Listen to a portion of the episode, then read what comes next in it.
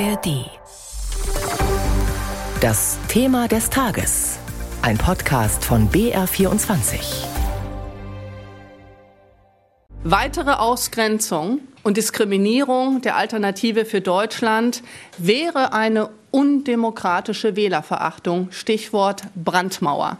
Es ist ein ganz klares Votum für eine Mitte-Rechts-Regierung. Und ähm, diese Brandmauer-Diskussion, das habe ich auch schon mehrfach gesagt, ist zutiefst undemokratisch, weil Millionen von Wählern ausgeschlossen werden. Das hat AfD-Chefin Alice Weidel heute Mittag gesagt. Nach den Landtagswahlen in Bayern und Hessen fordert sie Regierungsverantwortung für ihre Partei. Kurzer Rückblick. In Bayern hat die AfD gestern 14,6 Prozent der Stimmen geholt, ein Plus von 4,4 Punkten im Vergleich zur Landtagswahl vor fünf Jahren. In Hessen waren es 18,4 Prozent, hier sogar ein Plus von 5,3 Punkten. Was sind die Gründe für den AfD-Erfolg? Hält die sogenannte Brandmauer der Union? Driftet Deutschland langsam aber sicher nach rechts? Diese Fragen stellen wir jetzt in unserem Thema des Tages und fassen erst einmal die Reaktionen in Berlin zusammen. Von dort berichtet Lothar Lenz. Katrin Ebener-Steiner, Spitzenkandidatin der AfD in Bayern, macht sich keine Hoffnung auf eine Regierungsbeteiligung. Dafür kündigt sie eine agile Oppositionspolitik im Bayerischen Landtag an und sieht ihre Partei ebenfalls im Aufwind. Der Doppelwumms in Bayern und Hessen war erst der Anfang.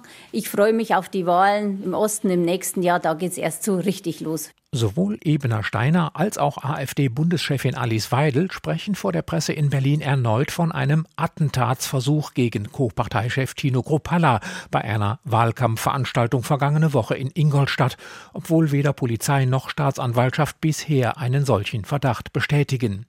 Es herrschten teils stalinistische Verhältnisse in Deutschland, setzt Weidel dann hinzu, in denen Spitzenfunktionäre der AfD, so Weidel wörtlich, zum Abschuss freigegeben seien.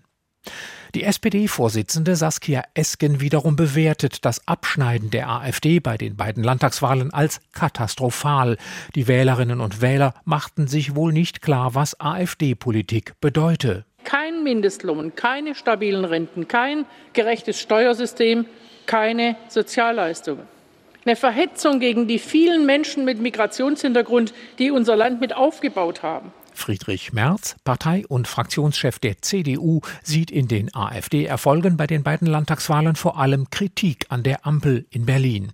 Trotzdem, so Merz, seien alle Seiten aufgefordert, bessere politische Ergebnisse zu liefern. Wir müssen gemeinsam in der politischen Mitte in Deutschland die Probleme lösen. Wir sind dazu bereit.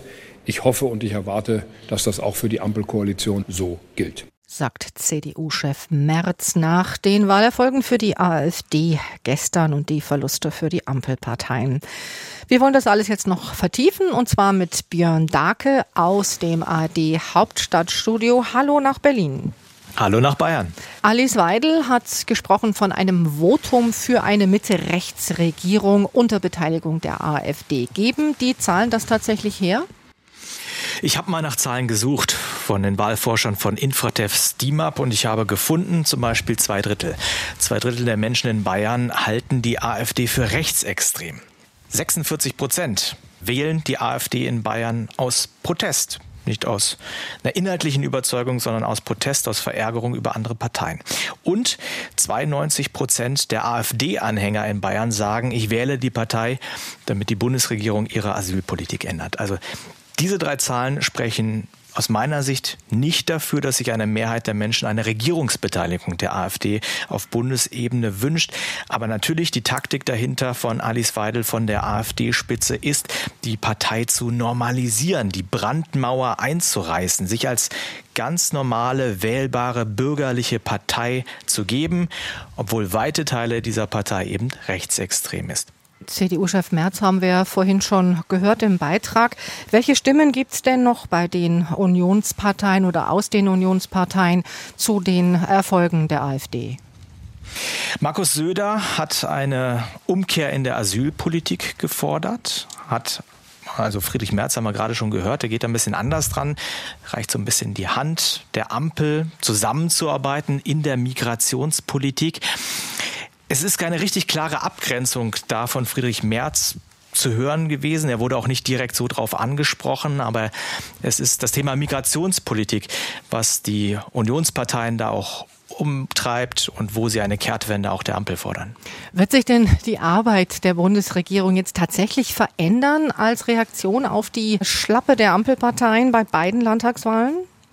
Ich glaube, es ist also beim Thema Migrationspolitik keine direkte Reaktion geben wird, weil die Bundesregierung schon seit einigen Monaten daran arbeitet, die Migrationspolitik in den Griff zu bekommen. Auf europäischer Ebene verhandelt man über eine gemeinsame Asylpolitik.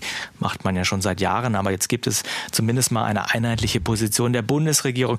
Man versucht die Kommunen da auch finanziell zu unterstützen.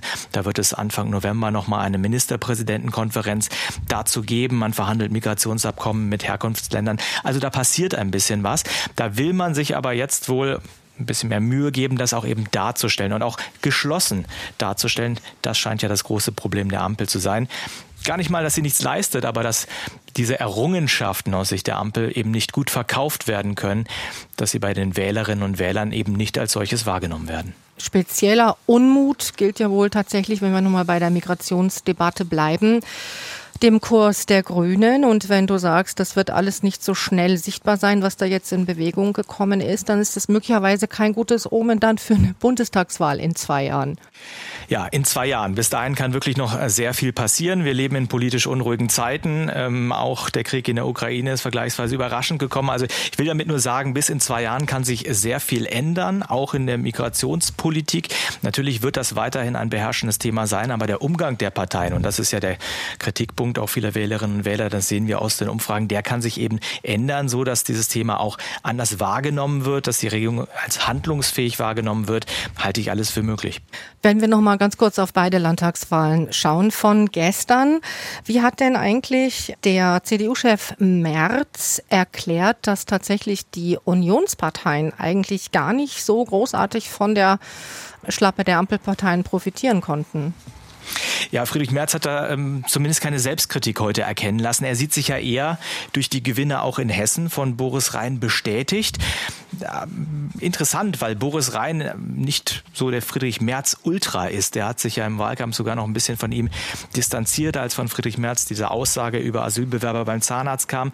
Aber trotzdem reklamiert Friedrich Merz auch diesen Wahlerfolg vor allen Dingen in Hessen für sich. Hat die Ampel aufgerufen, das haben wir gehört, die Politik zu ändern, auch mit der Union da zusammenzuarbeiten, sagt dann aber gleichzeitig, er werde darüber hart verhandeln und er werde auch weiterhin zuspitzen, hat also auch diese Zahnarztäußerung in gewissem Sinne da verteidigt.